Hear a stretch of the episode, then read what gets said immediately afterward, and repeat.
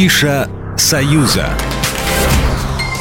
29 июня 2023 года в концертном зале на Новом Арбате в Москве состоится концерт Валерия Сюткина и ансамбля «Рок-н-ролл бенд». Добрая и лучезарная улыбка артиста в совокупности с легкостью музыкального исполнения не оставит равнодушными слушателей любых возрастов. Цена билетов от полутора до шести тысяч рублей. С 24 по 25 июня 2023 года в парке Ходынское поле в Москве пройдет фестиваль «День молодежи. Конструктор будущего». Фестиваль превратит столицу в непревзойденное место встречи всех творческих и активных душ. Более 50 увлекательных мероприятий будут организованы по всему городу. Однако основной локацией выбран парк Ходынское поле. Здесь вас ждут не только увлекательные развлечения, но и спортивные достижения. Вход свободный.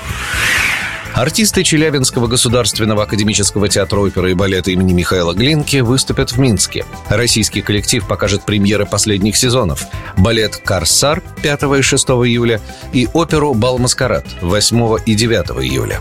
Челябинском театре премьера спектакля «Корсар» состоялась в 2022 году. Легендарный балет получил новое прочтение благодаря хореографу-постановщику, руководителю Челябинской балетной труппы, народному артисту России Юрию Клевцову. А опера «Бал-маскарад» преобразилась с помощью концепции визуального оформления, которую создал народный художник России Вячеслав Окунев.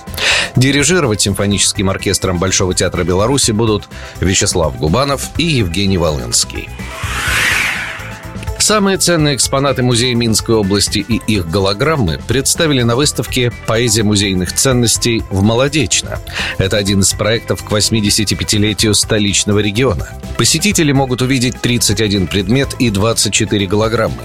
Это археологические находки, произведения декоративно-прикладного искусства, старинные книги и другие раритеты. Ценные экспонаты затем вернутся в места постоянного хранения, а их цифровые копии продолжат путешествие. Выставка продлится по 16 июля. Экспозиция состоит из нескольких тематических разделов.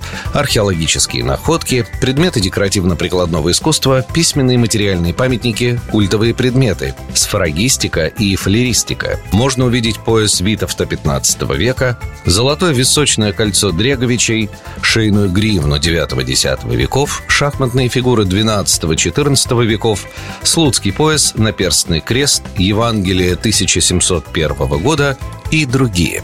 Оригинал интересно будет сравнить с оптической копией. Программа произведена по заказу телерадиовещательной организации Союзного государства. Афиша «Союза».